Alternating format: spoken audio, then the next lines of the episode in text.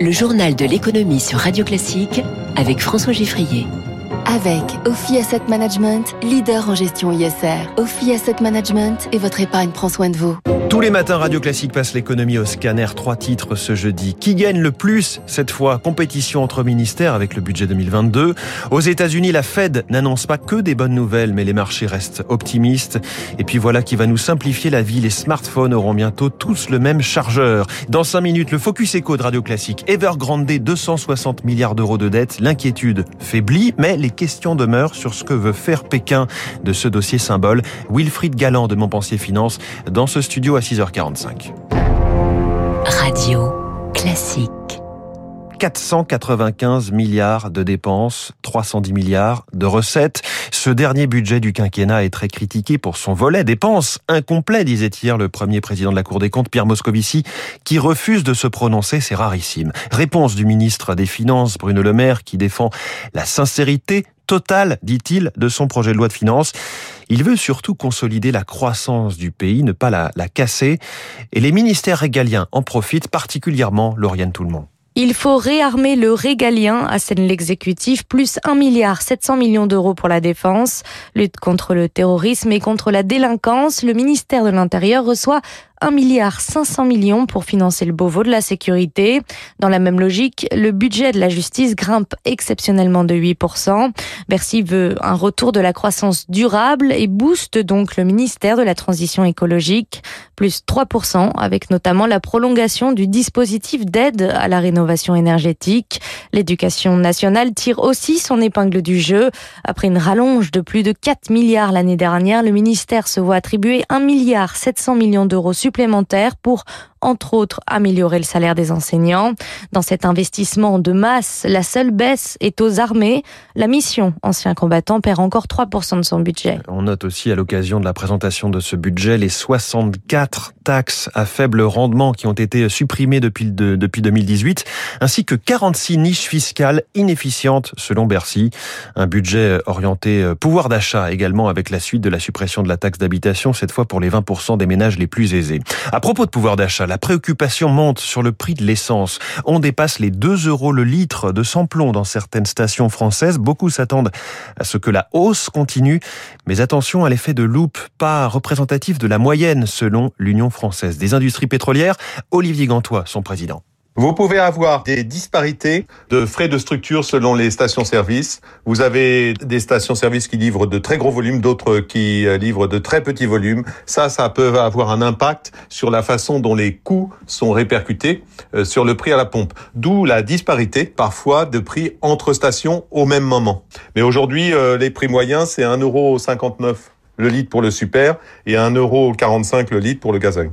Et toujours au sujet du portefeuille des Français, le livret A, la collecte nette en août a retrouvé un niveau normal, 1 milliard 700 millions d'euros, équivalent à août 2019. En comparaison, c'était 2 milliards 250 millions d'euros en août 2020.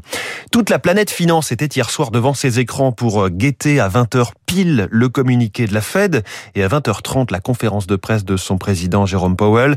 Bonjour Eric Mauban. Bonjour François, bonjour à tous. La Banque centrale américaine revoit plusieurs de ses prévisions. Oui, l'autorité monétaire américaine se veut prudente. Cet été, aux États-Unis, les contaminations liées au Covid ont augmenté. Par ailleurs, le taux de vaccination commence à stagner. En conséquence, eh bien, la prévision de croissance du PIB pour cette année est ramenée à 5,9% contre 7% annoncé en juin. La Fed se montre toutefois un peu plus optimiste pour l'année prochaine. Sa prévision de croissance passe de 3,3 à 3,8%.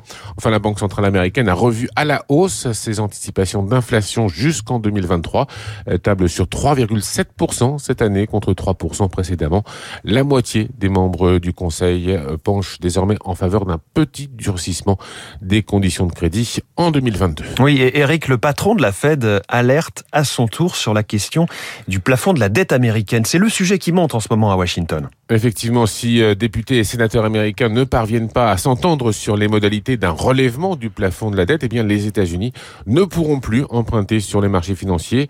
Le gouvernement ne serait alors plus en capacité de payer certaines factures. Janet Yellen, secrétaire au Trésor américain, s'inquiète d'une telle perspective de nature à provoquer, euh, selon elle, une crise financière historique. Un sujet également pris très au sérieux par Jérôme Powell, le président de la Réserve fédérale américaine, qui a prévenu hier soir qu'il ne pourra pas protéger entièrement l'économie en cas de défaillance. Éric Mauban pour Radio Classique. Dans l'actualité économique, LVMH veut recruter 25 000 jeunes de moins de 30 ans dans le monde en 2022. 20 000 CDI, 5 000 stages et apprentissages. Les 75 maisons du groupe sont concernées dans 80 pays et pour tout métier, marketing, vente, ingénierie, supply chain. C'est une question de survie, explique le groupe, face à une pénurie de talents dans la restauration, la vente en magasin, la joaillerie ou la maroquinerie, où LVMH a énormément de peine à recruter. Petit test ce matin, fouillez dans vos tiroirs votre table de chevet et comptez le nombre de chargeurs de téléphone que vous avez accumulés. Au-delà du nombre, il y a la grande diversité des embouts de ces câbles que l'on cherche partout. Chaque génération de téléphone et parfois chaque marque a le sien. La Commission européenne siffle la fin de la partie. Elle dévoile aujourd'hui une directive pour imposer aux fabricants de tous utiliser le port USB-C, le standard actuel. Émilie Vallès. Vous avez peut-être déjà été confronté à ce problème. Vous ne pouvez pas recharger votre téléphone avec le câble de votre tablette ou bien vous avez dû racheter un chargeur car vous avez changé de marque de téléphone. Eh bien, si c'est le cas, ce chargeur universel devrait vous faciliter la vie, vous faire économiser de l'argent, sans oublier qu'il y a aussi un enjeu écologique car 50 000 tonnes de chargeurs inutiles sont jetées chaque année en Europe. Avec cette directive, la Commission vise surtout Apple qui s'accroche à sa propre technologie, le port Lightning, et qui s'oppose depuis années à ce chargeur universel pour plusieurs raisons, selon Victor Marcet, spécialiste télécom au sein du cabinet Roland Berger. Le fait que leurs utilisateurs vont être impactés et vont devoir changer de connectivité, ça, ça va générer un coût pour leurs clients. Donc ça, c'est un impact négatif pour eux, qui peut impacter indirectement leur part de marché, leur image commerciale. Et le deuxième argument, c'est la problématique de l'innovation. Ça va complexifier les, les, changements futurs de technologie. L'innovation va devoir être avalisée par les, les instances pour pouvoir être mise en place. Et puis adopter un chargeur universel, cela voudrait dire pour Apple renoncer à une manne financière liée à la vente de ses propres câbles.